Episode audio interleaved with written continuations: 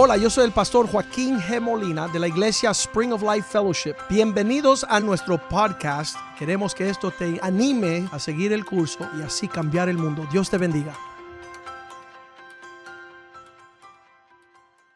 Padre, te damos gracias por tu palabra. Te damos gracias por este día que tú has hecho para nosotros gozarnos y alegrarnos en él. Señor, estas cosas que hemos de compartir han de ser discernidas espiritualmente. El hombre natural no puede discernir lo que es del espíritu. Para él estas cosas son locuras y por eso él se pierde. Pero pedimos que tú abras nuestros ojos, los ojos de nuestro entendimiento y que podamos recibir tu palabra como la envía tu espíritu que nos ha de preparar por aquello que ha de surgir, va a venir, porque tú hablas las cosas antes de que sucedan. Y pedimos, Señor, que tu palabra sea lámpara a nuestros pies, que nos podamos um, instruir en aquello que nos hace sabio, que conozcamos la forma que debemos conducir nuestras vidas y que tu palabra sea, oh Dios, un buen alimento este día que nutre nuestro espíritu como el pan de vida. Pedimos que tu palabra sea como una espada de doble filo y que podamos percibir lo que tú nos reclama y lo que tú deseas y apartar de nosotros todo aquello que es un tropiezo y una distracción. Usa tu palabra hoy para perfeccionarnos, equiparnos y prepararnos para lo que ha de venir sobre la tierra. Te damos gracias por tu palabra y la ministración de tu espíritu y estamos abiertos para recibir y ser instruidos y caminar en tus propósitos, llenando la tierra de tu gloria. Esto te lo pedimos en el nombre de Jesús. Amén y amén. Estamos viviendo días tenebrosos, todo está a nivel de escándalo, lo que me abruma a mí es la facilidad, la facultad que tiene tantos hombres para tirar misiles. Y lo vimos en la mejor expresión del debate presidencial. Estaban bombardeándose, tirándose misil el uno al otro. Pero allá en la presencia del Señor, delante de su trono, en ese día, no tendrás oportunidad de señalar a tu prójimo y a decir fulano o esta persona, o mira lo que hizo este hombre, o mira, y, tú confiesas el pecado del prójimo. Muchos han sido expertos. Y yo, me da ganas en las redes sociales decir, ¿sabes qué? Me estás hablando de esta persona, de este pastor, de este político, de este presidente, de este gobernador, de este alcalde. Háblame de tu persona. Porque en aquel día la Biblia dice que nadie tendrá excusa. Y yo estoy preparándome para estar bien con el Señor. Y no tengo oportunidad de perderme en la confusión y el caos, la incertidumbre del tiempo presente. Yo quiero estar bien en el tiempo donde Dios regresa por su pueblo. No quiero estar entretenido. Y muchos predicadores están hablando muchas cosas. Nada que ver con la palabra de Dios. Ah, la Biblia dice que el clima del último día será gran engaño. Muchos estarán hablando muchas cosas y esto lo lleva a un tiempo de emergencia, de urgencia, de crisis, de tener el aviso antes de que llegue la tormenta, antes que venga Ah, lo que ha de acontecer sobre la tierra. Todas las advertencias las necesito, la quiero, le estoy pidiendo al Señor, háblanos lo que es importante para este tiempo.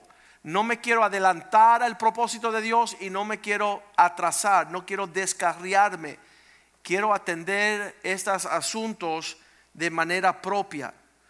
En el libro de Ageo capítulo 2 versículo 6 Dios advierte con estas palabras, porque así dice Jehová, el Dios de los ejércitos, de aquí a poco yo haré temblar los cielos, eh, haré estremecer la tierra, el mar y la tierra seca. Cuando estamos viendo que toda la atmósfera, el clima presente de todas las cosas están siendo estremecidas. Versículo 7. Haré temblar todas las naciones. Solamente Dios puede estremecer los cielos, la tierra, el mar y la tierra seca. Solamente Él puede hacer temblar todas las naciones. Nadie tiene capacidad de conmover todo lo que está siendo conmovido en nuestro tiempo que no sea Dios. Y no es sin propósito. Tú tienes que estar dormido en un sueño profundo para no entender que ahorita estamos viviendo tiempos de gran crisis sobre la tierra se está moviendo toda la atmósfera social, política, económica, todo lo que es la salud, la medicina, las enfermedades, las plagas, los climas, todos los terremotos, todos los huracanes, todo está siendo estremecido de gran manera para captar la atención de los habitantes de la tierra. No pudimos seguir cantando y bailando y yendo al cine. Todo está siendo conmovido. Y la Biblia dice, con el propósito de llenar de gloria esta casa.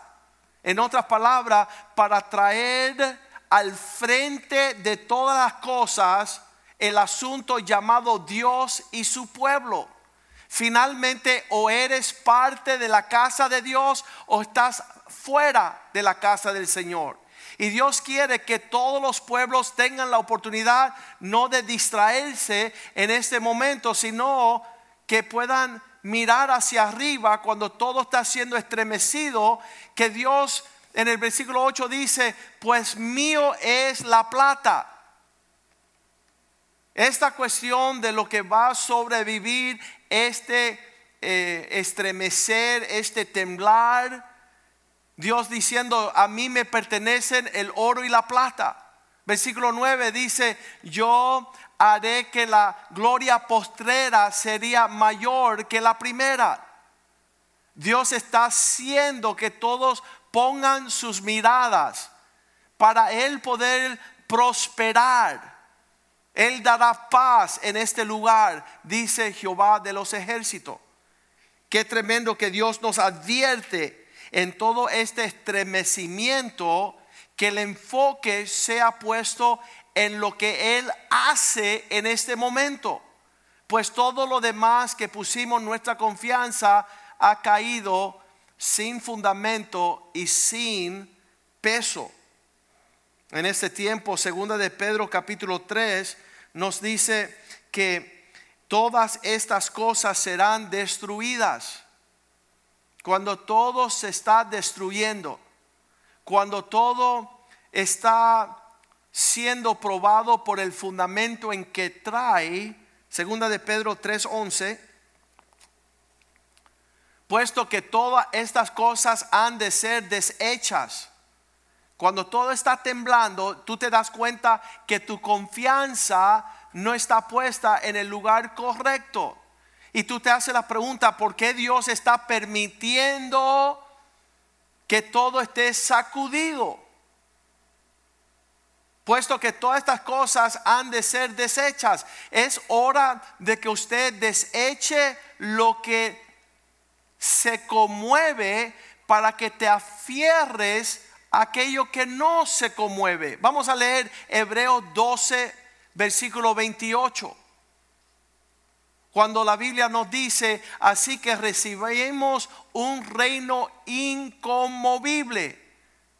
Estamos recibiendo una realidad que no se puede sacudir, que no tiembla, que no se estremece Tú no puedes seguir fingiendo en una mentira. Tienes que edificar en un lugar donde cuando cae la lluvia, cuando sopla el viento, cuando sube la marea, usted esté en un fundamento sólido. Porque ya no es cuestión de opinión o yo pensé o yo creí, sino que Dios está llevándote a una realidad. Eres o no eres parte de su reino inconmovible. Y ya que existe este reino, tengamos la gracia, la gratitud. Tengamos la porción que nos viene a salvar. Mediante ella podemos servir a Dios agradándole en todo, con temor y reverencia. Cuando Dios causa que haya emergencia, que, que podamos ver la crisis, las advertencias, cuando estamos viendo que todo está siendo deshecho, es hora de tener un cierto comportamiento. Versículo, ah, vamos a volver a 2 Pedro 3, versículo 11. Ya que sabemos que estas cosas están siendo deshechas, la pregunta que tenemos en esta hora en el tiempo de crisis, en tiempos donde todo está temblando, hay una pregunta que usted se debe de estar haciendo. ¿Cómo debemos vosotros andar? ¿Cómo debemos de ser nosotros en el medio de esta situación? No lo que debemos hacer, sino más bien traducido, dice, ¿qué debes de ser? ¿Qué, clase de persona debes de ser? No hacer porque si tú haces una cosa, la haces temporalmente. Pero si tú eres la persona, en otras palabras, personas llegan a mi oficina y me dicen, pastor, ¿qué debo de hacer? Y yo les digo, no debes de hacer, debes de ser. Porque si tú solamente haces, cuando yo te respondo, cuando ya termina el día o vira las esquinas, vas a volver a hacer lo que eres. Hiciste algo sabio por el momento, pero no eres sabio. Porque cuando pasa los días, tú vuelves a tu necedad, vuelve a tu comportamiento. Pero si eres sabio, no importa que pase el día, que caiga la lluvia, que suba la marea, que sople el viento, tú sigues sobreviviendo después de que las cosas son deshechas. Tú sigues siendo quien Dios te creó a ser. Entonces, ¿cómo no debemos vosotros andar? Dice, de, ¿qué, ¿qué, debemos de hacer? Lo dice más claro en el inglés, ¿no?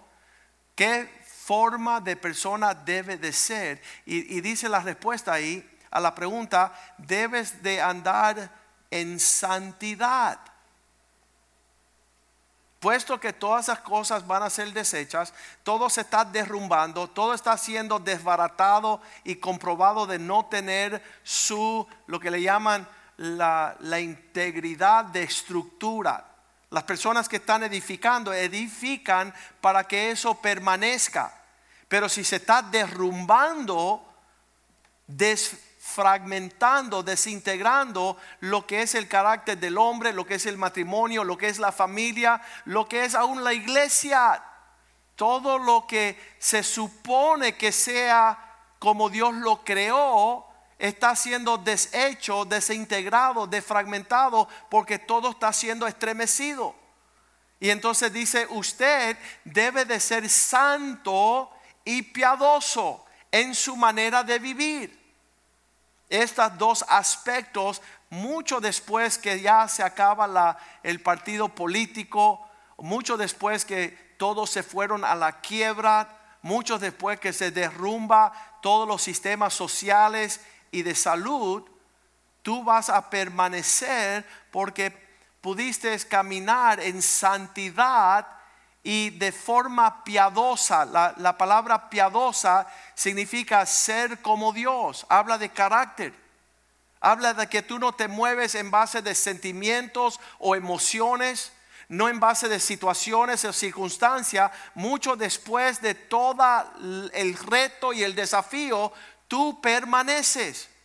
Dice que después que cayó la lluvia, después de que sopló el viento, después que subió la marea, como estaba fundado en la roca, no cayó. Pudo permanecer. Y eso es lo que Dios quiere para nuestros tiempos. Cuando vemos la pregunta de quién va a ser el próximo presidente, no importa. No importa si es un hombre justo dictando leyes justas o si es un perverso como el faraón, como Acab, como los reyes de tiempos antiguos, los tres jóvenes hebreos fueron lanzados al horno de fuego por un rey impío. Pero eso no importó porque el que estaba en el horno con ellos los preservó. No importa que Daniel fue tirado a la cueva de leones porque hubo alguien que cerró la boca de los leones. No importa que había un faraón dictando sentencia contra el pueblo de Israel porque Dios sabe librar a su pueblo.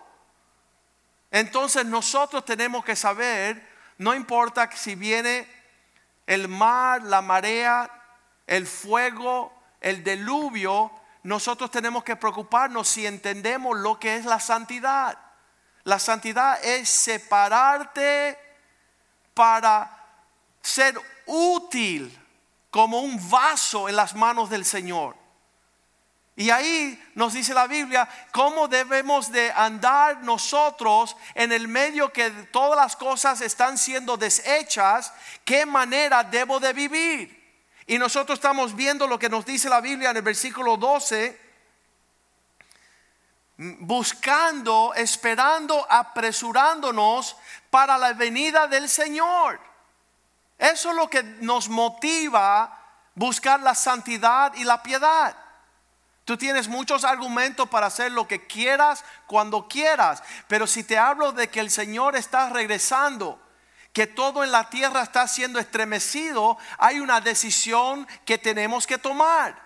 Y Dios nos trae esta palabra como un regalo en el medio de la tormenta para saber en qué enfocarnos y enfocarnos en su santidad, en saber cómo debemos de vivir aun que están sucediendo cosas torcidas aunque todo está siendo estremecido, aunque todo está temblando, tú no tienes que temer, tú sigues caminando en el carácter de entender que Dios te llamó a la santidad, que Dios te llamó no a la inmundicia, que Dios te llamó a separarte, ser su pueblo.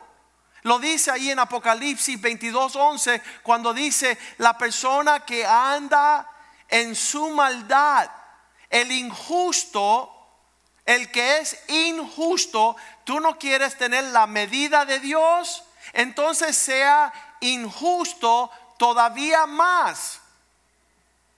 Nadie se le ocurre que Dios te está dando una invitación de que si tú lo que deseas es ser un hijo del diablo, una hija del diablo, tú quieres ir al infierno, Dios te dice, vístete y baila el mambo hacia el infierno. El que es inmundo, la palabra inmundo significa el que quiere ensuciarse. ¿Tú quieres estar en el fango? ¿Tú quieres volver al vómito? ¿Tú quieres ser el cerdo que vuelve al lodo?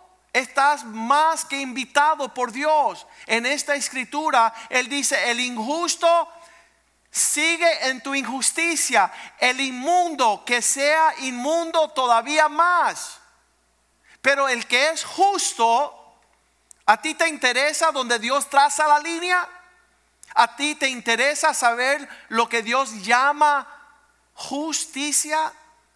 Su deseo de que tú seas el reflejo de su familia, de su descendencia. Entonces el justo que practique la justicia, aún más. Y el que es santo, si tú decidiste agradar a Dios cuando Él te llamó fuera de la inmundicia, santifíquese aún más. Viste que es una decisión que Dios siempre traza una línea entre lo que Él bendice y lo que Él maldice, lo que le agrada a Él, lo que no le agrada. Y entonces tú recibiendo de parte del Señor, diciendo voy a trazar una línea aquí entre lo bueno y lo malo. Eso es lo que es una persona madura. La persona inmadura está caminando haciendo lo malo y diciendo que es bueno. Él tiene lo dulce por amargo y lo amargo por dulce. Isaías 5:20. La, la advertencia del Señor es que vendrá tiempos pésimos. Vendrá tiempos bien desagradables aquellos que a lo malo le dicen bueno. Sabemos que una persona dada a su maldad, como el, pueblo de Nínive, dice la Biblia, no tendré misericordia sobre aquellos que no saben su mano derecha de su izquierda, que no saben discernir entre lo bueno y lo malo. Eso es una condición bien peligrosa, porque tú eres la clase de personas que estás manejando en la, en la hilera equivocada. Tú estás en el expressway y estaba esta semana en la conferencia de hombres. Estaba hablando con un padre de familia. Dijo, eh, Pastor Molina, no sabes que, que un anciano de 99 años estaba manejando, conduciendo su carro en el carril equivocado, en el lindero equivocado, y estaba caminando y chocó frente con frente a su hija, a la hija de este señor que yo estaba hablando, y la mató. La, hija iba con una amiga de 18 y 17 años tenían, y este viejito que no estaba en su carril iba en el lado opuesto. Y hay personas que están manejando sus vidas en el carril indebido. La Biblia dice que su desobediencia, su egoísmo, su rebeldía ha llegado a un final donde no sabe discernir lo bueno entre lo malo. Y estamos, ya hemos llegado a esos tiempos. Hay de aquellos que a lo malo le dicen bueno y a lo bueno le dicen malo, que hacen de la luz tinieblas y las tinieblas luz, que tienen confundido lo amargo de lo dulce y lo dulce de lo amargo no tienen los parámetros de Dios, no han sido discipulados. Y hubo un tiempo donde fuera de la iglesia las personas en el mundo no sabían trazar la línea, pero ha llegado la hora que en la casa de Dios aquellos que son pastores todavía no saben trazar la línea. Aquellos que dicen ser cristiano están cantando canciones cristianas, yendo hacia el infierno porque están actuando con cosas abominables, las cosas que Dios ha dicho que Él aborrece, las cosas que no le agradan a Dios. Y yo estoy escuchando pastores que están hablando aberraciones. Puedes servir a Dios y ser desobediente a tus padres. Puedes servir a Dios y no escuchar a tus líderes espirituales. Puedes servir a Dios y no ir a la iglesia. Puedes servir a Dios y pelearte con el pastor. Cuando Dios ha dado dones a la iglesia para perfeccionar, llevarte a la madurez. Y estamos viviendo, eh, los cables están cruzados y dicen gloria a Dios y aleluya. Y están, están, dice la Biblia, están pisoteando la sangre de Cristo, están insultando el espíritu de gracia.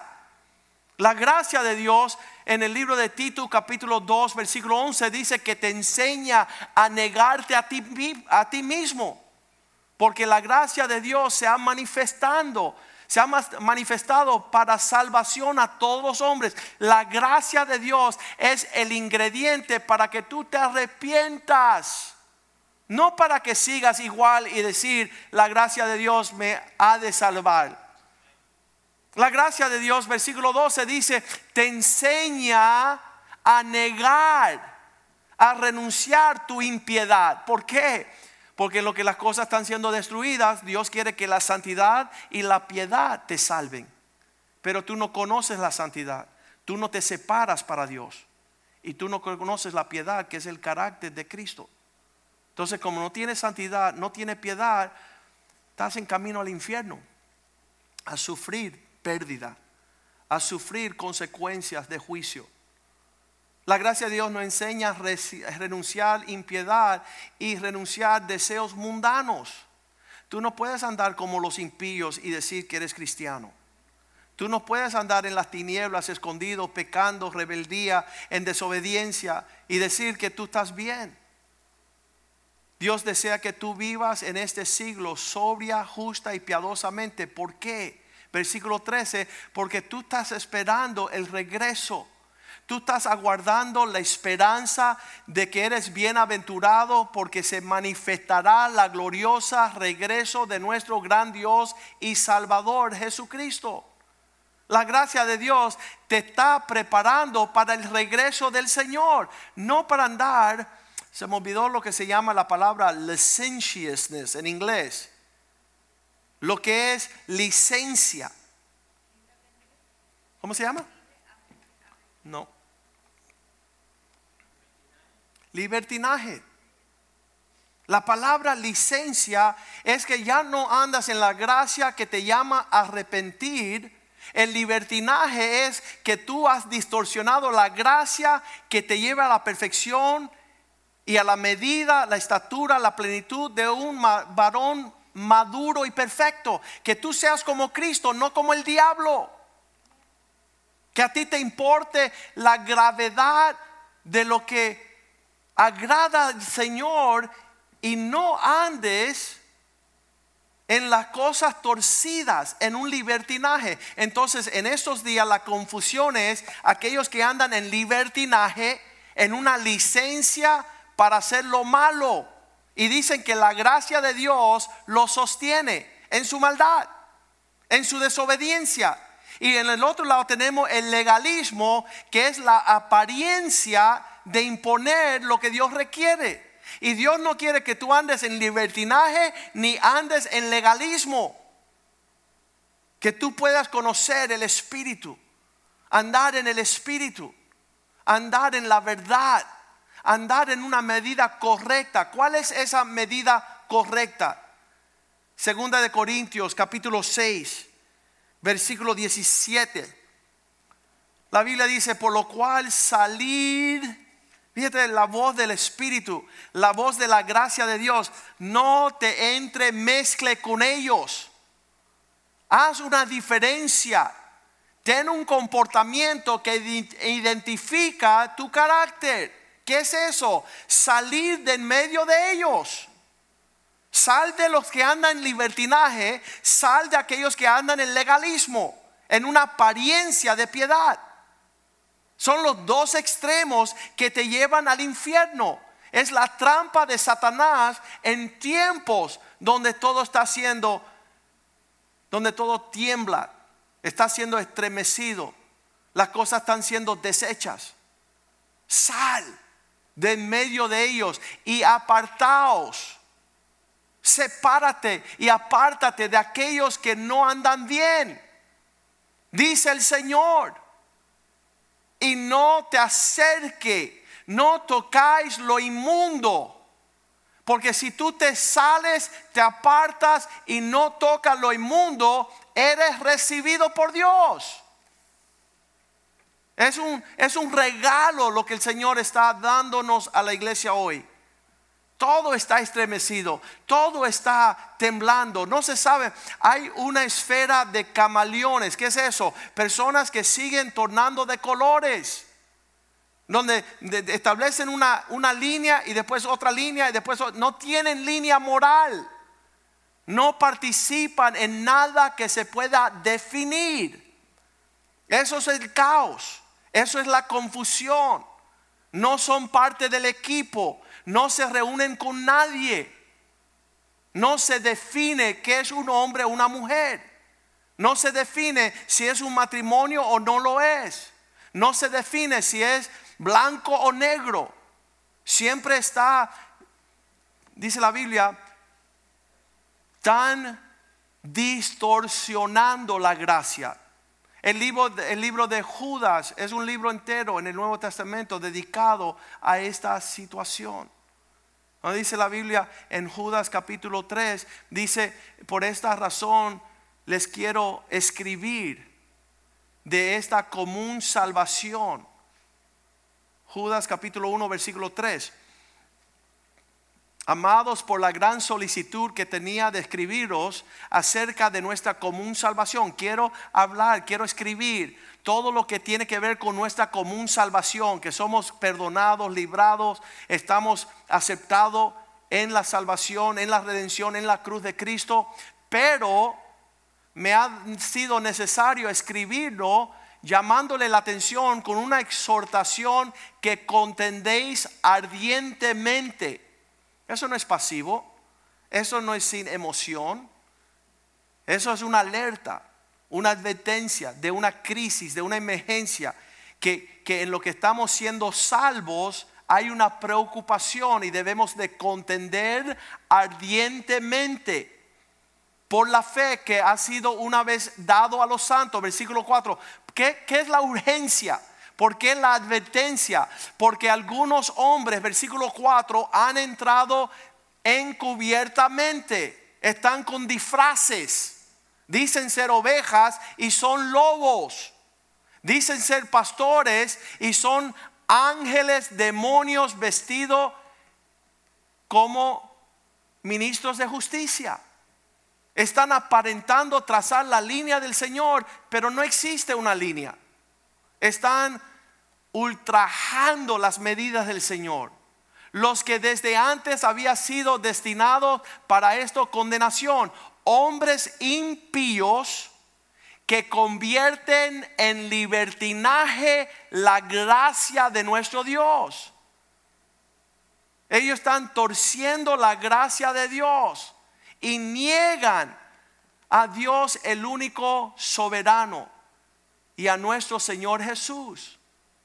Esos que están distorsionando la gracia de Dios en libertinaje, aquellos que niegan la soberanía de un señorío, no dejan que nadie les enseñe. La gracia de Dios que se nieguen a sí mismos no existe. Versículo 5 dice, estos son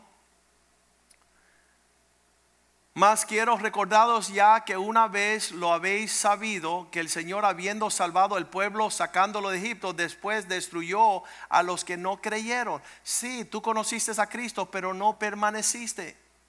Tú conociste a Cristo, Él te sacó de Egipto, pero no perseveraste hasta la tierra prometida. Te has apartado de la verdad, estás andando ignorantemente. La Biblia dice en 2 de Corintios 6, 18 apartaos y salir y yo os recibiréis. Y seré para vosotros un papá.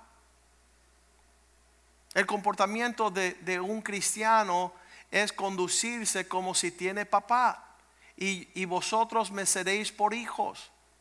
¿Cuál es tu comportamiento en una familia? ¿Eres un rebelde, desobediente, no puedes soportar tener aquellos que te llaman la atención, eres ilegítimo, eres un huérfano, eres un pródigo. En los últimos días, en lo que todo está siendo estremecido, estamos viendo aquellos que son hijos, aquellos que tienen papá, aquellos que honran la familia y aquellos que no tienen idea lo que es una familia, lo que es un papá, lo que es ser un hijo. Cristo tenía 33 años cuando dijo, yo y mi Padre somos uno. Nada voy a hacer, solo lo que le agrada al Padre. Padre, pasa de mí esta copa, mas no se haga mi voluntad. Ese comportamiento fue el que marca a aquellos que han de ser salvos. Dice el Señor, todopoderoso. Versículo 7, 2 Corintios 7, el próximo versículo. Acuérdase en los tiempos antiguos no había capítulos y versículos, sino que la carta que escribe Pablo sigue de esta forma. Así que amados, puesto que tenemos tales promesas de salir, de separarnos, de reconocer a Dios como Padre, de ser un hijo, como tenemos estas promesas, limpiémonos de toda contaminación. En estos tiempos tiempos turbios, tiempos donde todo está estremecido, donde no se sabe ni qué es para arriba, ni qué es para abajo, ni qué tenemos al lado. Cuando todo está siendo sacudido, Dios espera que tú puedas limpiarte, santificarte, separarte. ¿Sabes lo que me da tristeza a mí? Y lo estaba compartiendo hoy en el almuerzo. Una joven me dijo, sabes, ahora que no estamos en la iglesia, hay un montón de familias que no saben qué es lo que es santo y lo que es inmundo, qué es lo que le agrada a Dios y qué no le agrada a Dios. Y como no están llegando a la iglesia, a su predicación, a su escuela dominical, no tiene semblante de un espíritu que lo está santificando. Dios apartando su pueblo para que no sufran lo que ha de venir sobre la tierra. Pero la Biblia nos dice, ya que tenemos tantas promesas en esta gran salvación, tenemos la gracia de Dios que nos santifica y nos está llevando a la piedad, negando la impiedad. Limpiémonos de toda contaminación. Y la contaminación no es físico, no es el lodo de que te están lanzando físicamente, sino es actitudes, comportamientos, sentimientos internos que no se ven. La contaminación de la carne y del espíritu nos prohíben perfeccionar la santidad en el temor del Señor. El diablo quiere manchar tu conciencia. El diablo quiere mancharte en el adulterio, la pornografía, la rebeldía, la desobediencia, la soberbia. Todo esto son manchas. Son manchas en vuestras vestimentas santas que el Señor está lavando y limpiando. Cuando Él sigue y le dice, ¿cómo he de limpiarme? ¿Cómo he de perfeccionar mi espíritu? ¿Cómo he de andar en el temor de Dios y santidad? Escucha lo que dice el versículo 2. Admitirnos. ¿Sabes que cuando tú le abres el corazón y admite a un siervo de Dios hablar a tu vida, es la parte del proceso de santificación y de santidad y de apartarte y separarte? Eh, en, tu comportamiento soberbio estás apartándote y distanciándote como el hijo pródigo. Dice, pastor, yo me siento que me estoy apartando, sí, pero te estás apartando en tu propio egoísmo. En un sentir que no tiene nada que ver. Cuando vemos el Viejo Testamento, Dios traza una línea y dice, todos los que están detrás de Moisés, párense detrás de él. Y todos los que están fuera de la obediencia, Párense lejos de Moisés. ¿Por qué? Porque le va a tragar la tierra. El juicio de Dios cae repentinamente a los que están andando en su propio parecer. Y Pablo dice, santifíquense, sepárense, y el proceso es admitirnos, danos acceso Danos entrada en vuestro corazón. Tú tienes un gran problema cuando hay una iglesia de 11 siervos de Dios llamados pastores y tú no dejas que ninguno entre a tus consejos, a tus decisiones, a tu forma de ver la realidad. Cuando estaba Juan el Bautista en la cárcel, él mandó a buscar a Cristo y dijo, déjame saber si lo que estoy viendo lo estoy viendo bien. Porque ahorita no entiendo quién es el Cordero de Dios. Él lo había anunciado, pero en otra etapa de su vida él necesitaba saber dónde él estaba y mandó a preguntar. Mira lo que estoy viendo, no estoy viendo claro. Tú eres el que ha de venir o esperamos a otro. Significa que eh, Juan el Bautista ya estaba señalando y buscando otra expresión de salvación a la cual solamente Cristo salva. Él estaba buscando otra alternativa. ¿Por qué? Porque las presiones de su vida habían subido. Se encontraba en la cárcel y su cabeza estaba siendo pedido. Entonces él tuvo que mandar a buscar, quería rectificar, quería la opinión de aquellos que andaban en una claridad mayor. Admítenos, esa palabra la tenemos que estudiar. porque Pablo está diciendo, déjanos entrar en tu círculo, en el proceso de tu santificación, en el proceso de tu piedad? Porque a nadie hemos agraviado. Nosotros no hemos sido puestos aquí, lo estaba diciendo el pastor Richie en su mensaje del domingo pasado, la función de un pastor es llevarte a ti a ser irreprensible delante del Señor. A poder discernir cuáles son tus motivos, en qué forma vas a dirigir tus pasos. Nosotros hemos de dar cuenta por ustedes cómo se conduce, cómo toman decisiones, cómo exponen un ejemplo. A nadie hemos agraviado, dice Pablo, a nadie hemos corrompido. No estamos en hacer impíos. No estamos en forjar hijos del infierno.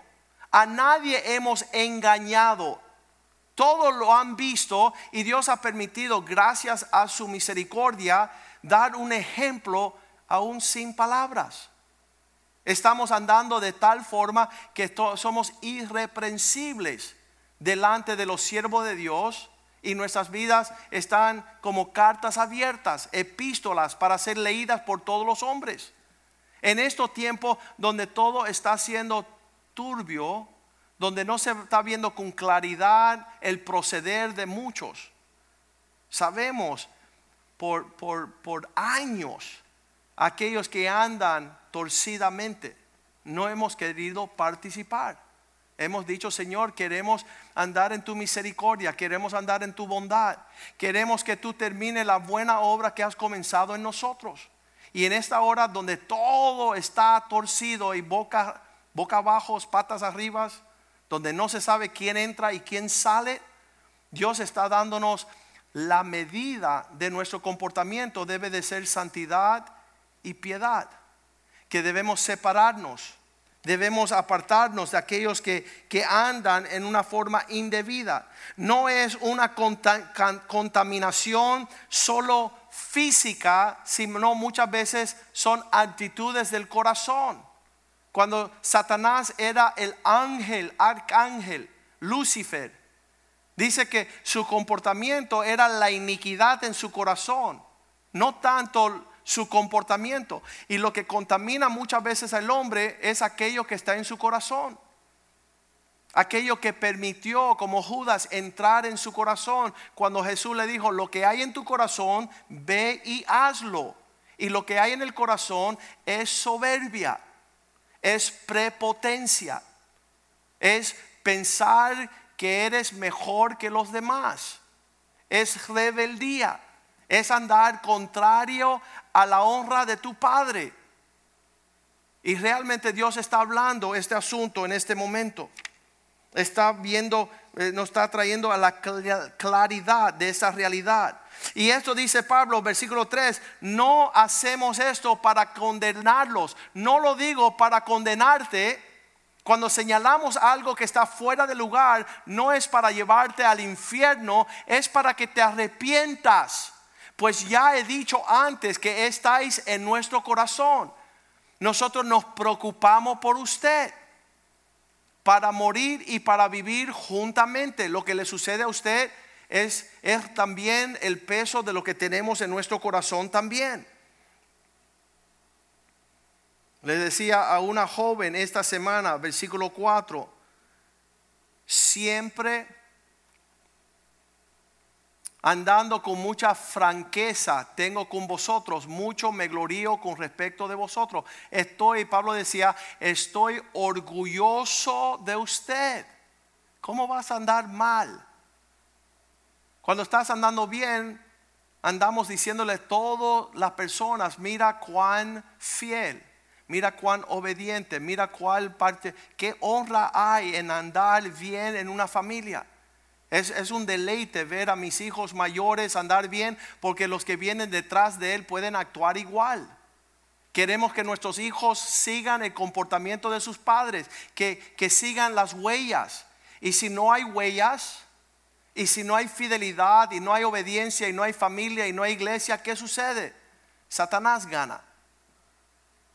Él dice, eh, lleno estoy de consolación, sobreabundando de gozo en todas nuestras tribulaciones estamos todos nosotros caminando esta misma senda. Todos aquellos que somos partidarios de la casa de Dios queremos estar bien al regreso del Señor. En el medio de las advertencias, la crisis, los peligros, queremos saber qué es lo que Dios quiere de nosotros. Me encanta cuando leo allá en Primera de Reyes, capítulo 10 el acontecimiento de Jehú, segunda de Reyes 10, 18. Segunda de Reyes 10, 18, Jehú hace una convocación. Y eso es tremendo porque tenía un celo por la cosa del Señor. Muchas veces no han dicho, Joaquín, tú nos parece mucho a este individuo que tiene un celo. Él fue el que dijo, uh, montate en mi carro y caballo para que vea el celo que tengo por mi Dios. Anda conmigo y vea la seriedad con la cual yo tomo estas cosas. Después reunió Jehú a todo el pueblo y les dijo, Acab sirvió poco a Baal. Este era un Dios los cuales los profetas y los sacerdotes de Baal servían en una idolatría y aborrecían a Dios. Mas Jehú los servirá aún mucho más. Él está diciendo, si ustedes sirven mal, van a ver ahorita la fiesta que le voy a tirar a Baal. Eso es como una reunión de Halloween. Imagínate un cristiano dice, voy a tener la mejor fiesta de Halloween en Miami. Y él convoca, versículo 19, a que venga todos los profetas de Baal. Llamad pues luego a todos los profetas de Baal, todos sus siervos y sus sacerdotes. Vengan todos los que quieren levantar este demonio a esta fiesta y que no falte ni aún uno, porque tengo un gran sacrificio para Baal le estoy preparando tremendo regalo. Cualquiera que faltara no vivirá. Esta, esta, esto hacía Jehú con astucia para exterminar a los que honraban a Baal. Imagínate todo el mundo que celebra las tinieblas, muchos de ustedes que están adornando sus casas con todo lo que tiene que ver con Halloween, que es una fiesta de las tinieblas celebrando la muerte, imagínate que ese espíritu de mortandad entre a su casa y que ustedes pierdan a sus hijos y a sus papás. Imagínense celebrando los demonios de las tinieblas y el diablo entre a matar, robar y destruir sus casas. Muchas veces no sabemos lo que estamos invitando a nuestras casas. Un espíritu de mortandad, los demonios del infierno, la rebeldía todo el hechizo, todo lo que es manifestación de las tinieblas, el reino del diablo. Usted está celebrando. Y él dice así, versículo 20, luego que los llamó a todos los profetas, sacerdotes y siervos, Jehú dijo, santificad un día solemne, sepárense en manera especial para Baal. Y ellos convocaron. Empezaron a decir, sí, este va a ser el día de nuestro demonio de nuestro diablo. Versículo 21. Y envió Jehú por todo Israel y vinieron todos los siervos de Baal de tal manera que no hubo ninguno que no viniese. Y entraron al templo de Baal y el templo de Baal se llenó de extremo a extremo. Casa llena cuando usted invoque las fiestas de los impíos. Pero la casa de Dios queda, vacía, porque optaste por las tinieblas y no por la luz. Celebraste el reino de los demonios y no tuviste un corazón para vestirte de santidad y de piedad, para buscar lo que agrada a Dios. Versículo 22 dice que se le mandó a poner, entonces dijo aquel que tenía el cargo de las vestimentas, saca vestiduras para todos los siervos de Baal y él le sacó vestimentas. ¿Sabe que Satanás tiene vestimentas para ti?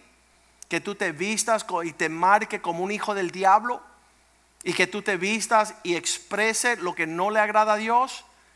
Versículo 23 fue increíble porque él dice, asegúrense que no hay nadie ahí.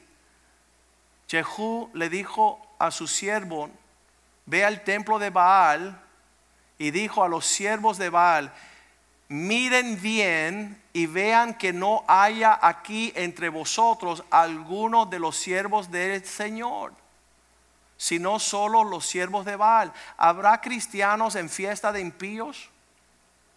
Usted conoce la, la respuesta de eso. ¿Habrán hijos de luz que cuando invocan las tinieblas sus fiestas están presentes allí? Y padecen la locura y la muerte que ha de suceder. Versículo 24, él dice, asegúrense que no hay siervos del Señor. Y cuando ellos entraron para hacer sacrificios y holocaustos, Jehú puso fuera 80 hombres. Y les dijo, cualquiera que dejara vivo a alguno de aquellos hombres que ha puesto de vosotros vuestras manos, su vida será por la del otro. Versículo 25. Y después que acabaron ellos de hacer el holocausto, Jehú dijo a los guardias y a los capitanes, entrad y matarlos para que no escape ninguno. Y los mataron a espada y los dejaron tendidos, los de la guardia y los capitanes, y fueron hasta el lugar santo del templo de Baal, versículo 26 y sacaron las estatuas del templo de Baal y las quemaron, versículo 27. Y quedaron las estatuas de Baal y derribaron el templo de Baal y los convirtieron en letrinas hasta hoy, donde va el estiércol, versículo 28. Así exterminó Jehú a esta adoración y este servicio a Baal en Israel. Entonces Dios, ¿qué está haciendo en nuestros días? Dios está trazando una línea. Dios quiere que usted conozca esa línea. No se la traza. No, no diga que el pastor me dijo que tengo que ser santo. No diga que, que tienes que separarte y buscar la piedad. No diga que tú estás impuesto, que sientes que estás siendo llevado a lo que no quieres hacer. Yo espero que esta palabra te dé la advertencia de la crisis y la emergencia en que vivimos. Todo está siendo sacudido para que tú puedas escoger a quién vas a servir. Si vas a ser parte de la novia gloriosa, si vas a permitir que Dios sea tu papá, si va a comportarte como todos los hijos, a los cuales hemos sido partícipes de la disciplina del Señor, la corrección, la exhortación. Que nosotros podamos recibir los avisos como cosas que es un regalo de parte del Señor. Dios quiere que nosotros sepamos la diferencia entre aquello que es santo y aquello que es inmundo. La gracia de Dios nos ayuda a tal ejercicio. Que nosotros podamos caminar de tal forma que nosotros sabemos trazar la diferencia entre ser egoísta y no ser egoísta. Hebreos 12, 14 nos dice continuar continuar esta forma de existir siguiendo la paz con todos y esta expresión de la santidad sin la cual nadie verá al Señor. En los últimos días todo será mezclado. Todo estará en un fuerte libertinaje hago lo que quiero, cuando quiero, como quiero, donde quiero y no le doy cuenta a nadie. Esa es la actitud de un hijo del diablo. Y entonces están aquellos que son como Cristo, en su humildad, en su mansedumbre, en su obediencia, en su comportamiento, cada día más están permitiendo el Espíritu de Dios apartarlos y prepararlos como vasos de honra útil en las manos del Maestro. Padre, yo te doy gracias por este, esta palabra. Te doy gracias que para nosotros es un regalo en este tiempo donde todo se está conmoviendo, donde hay una, todo el mundo está reclamando una parte u otra, pero tu espíritu le habla claro a la iglesia. Permítanos participar en tu santidad. Permítenos conocer la piedad. Permítenos hacer algo milagroso, Cristo en nosotros, caminando en esta realidad, la esperanza de gloria. Bendice a tu pueblo, Señor. En estos tiempos no nos permite ser engañados, no nos permita, Señor, ir ni en legalismo, la apariencia de la piedad o libertinaje que es distorsionar la gracia de Dios. Danos la sana doctrina que nos prepara como una novia gloriosa, sin mancha, sin arruga o cosa semejante. Queremos ser la novia de Cristo. Queremos agradarte en todo. Queremos que nuestra vida sea un ejemplo a nuestras familias, a nuestros hijos, a la sociedad en que vivimos. Que tu palabra sea nuestra meditación y que podamos no solamente ser oidores de tu palabra, sino hacedores. Te lo pedimos en el nombre de Jesús y el pueblo de Dios dice amén y amén. Dios les bendiga, le damos gracias a Dios por el poder escuchar el cielo, la palabra del Señor que viene a librarnos de lo que es la, el lazo del cazador. Satanás está haciendo todas las cosas turbias para que no se defina nada, pero el Señor nos está dando definición y ese día nos ha hablado claritamente. Nos vemos el miércoles y Dios estará con nosotros durante la semana. Estaremos orando por las elecciones y, sabemos que sea que esté, que Dios permita lo que permita, nosotros no nos vamos a turbar porque vamos a seguir un comportamiento de ser luz en la tierra y ser la manifestación del pueblo de Dios a las buenas o a las malas. Dios les bendiga, les queremos mucho.